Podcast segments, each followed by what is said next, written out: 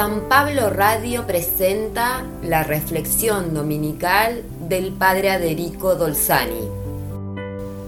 La enseñanza de Jesús de este domingo, para entenderla mejor, debemos colocarla en el contexto en que la sitúa el evangelista Mateo, en la última semana de la vida de Jesús, en nuestro martes o miércoles santo cuando él se retiraba al anochecer a Betania o al huerto de los olivos con sus discípulos para descansar y regresaba al templo por la mañana. Después de su entrada triunfal en Jerusalén, había descansado por la noche y expulsado a vendedores, compradores y cambistas. Pero ese comercio se reanudó a la mañana siguiente.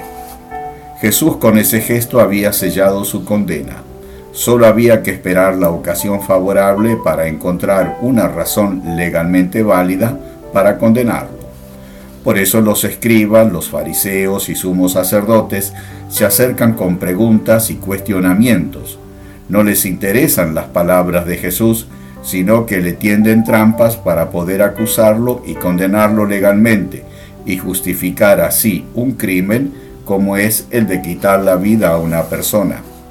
Por eso, cuando Jesús vuelve al templo, los escribas y las autoridades le preguntan con qué autoridad había hecho eso, algo inaudito, y que nadie veía mal, sino como una gran colaboración al culto como se puede y se debe rendir solo a Yahvé.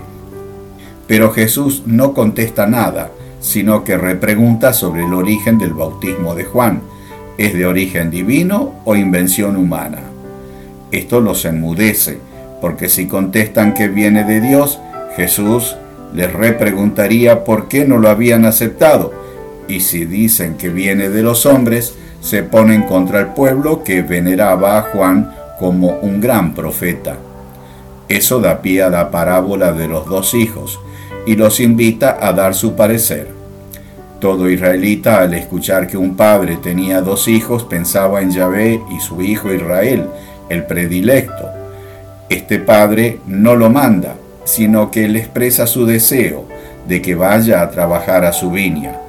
Otra palabra cargada de simbolismo, porque la viña era todo Israel, el pueblo, el territorio, su historia, la Torá, que era imaginado como la viña propiedad de Yahvé.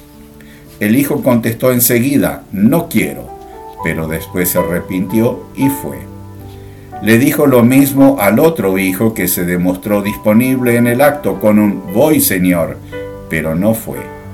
Jesús pregunta a los escribas y las autoridades quién había cumplido la voluntad del Padre, que sería Yahvé. Tuvieron que decir que fue el primero, que después de manifestarse no disponible, fue a trabajar a la viña.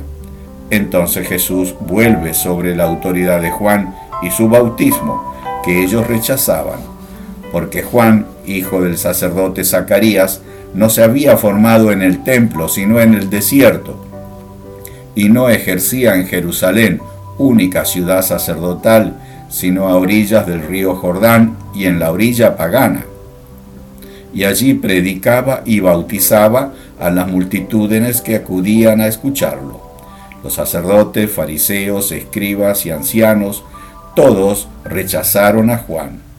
Pero quienes se sentían en culpa, como los publicanos que trabajaban para el imperio romano, cobrando impuestos y con eso lucrando personalmente, y también por haber jurado fidelidad al emperador habían sido expulsados de las sinagogas, y las prostitutas, tan despreciadas, en cambio, habían aceptado la predicación de Juan y el llamado a la conversión.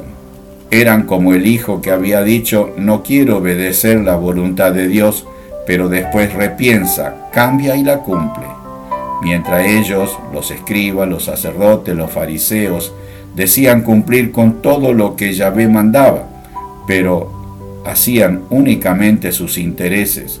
Hoy, en el lugar de los dos hijos, estamos todos nosotros, y a cada momento de nuestra vida Jesús nos invita a convertirnos y también a ir a trabajar a su viña, que es todo el mundo. Hoy Jesús espera nuestra respuesta. Que Dios te bendiga en el día del Señor.